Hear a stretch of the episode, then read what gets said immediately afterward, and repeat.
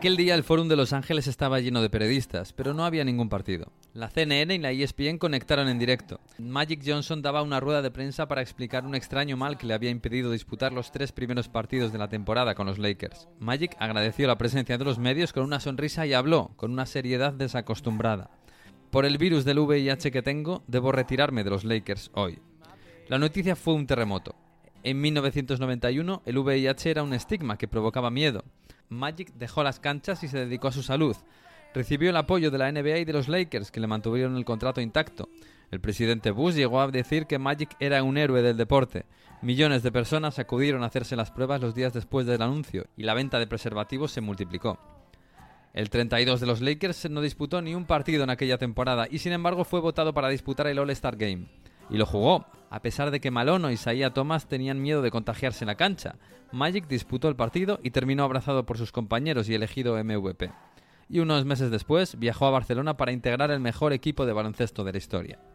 Nadie como él hizo tanto por normalizar la convivencia con el VIH. Tuvieron que pasar los 80 cuando otros deportistas murieron a causa del virus y lo hicieron prácticamente en la clandestinidad. Tim Richmond fue campeón de la NASCAR en 13 ocasiones y su historia inspiró la película Días de Trueno, en la que Tom Cruise se jugaba la vida al volante de un coche de carreras. Lo que la película no cuenta es que Richmond murió en 1989 con tan solo 34 años y que lo hizo en la cama de un hospital por razones desconocidas. Dos semanas después, su médico confirmó que había sido diagnosticado seropositivo tres años antes.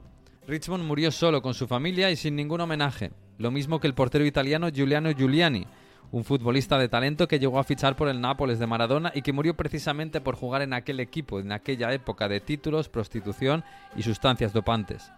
Cuando Giuliani fue diagnosticado, confesó a su mujer una infidelidad cometida en Buenos Aires, en la boda de Maradona, cuando ella estaba embarazada de su hija en Italia. Fue el final de su matrimonio y poco después de su vida también. Murió con 38 años en un hospital de infecciones especializado en VIH, con su exmujer como última compañera. Ella pidió al Nápoles y a Maradona que le hicieran un partido homenaje, pero no recibió ninguna respuesta.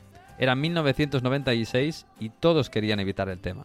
Hoy Magic Johnson sigue disfrutando del baloncesto, 32 años después de que el número 32 quedara colgado en el vestuario de los Lakers. Otros grandes del deporte como Gareth Thomas o G. Wallace han seguido su camino y viven hoy enganchados al deporte y sin el estigma de una enfermedad maldita y quizás se lo deban en parte a un gigantón de 64 años que dio una rueda de prensa en el Fórum de Los Ángeles.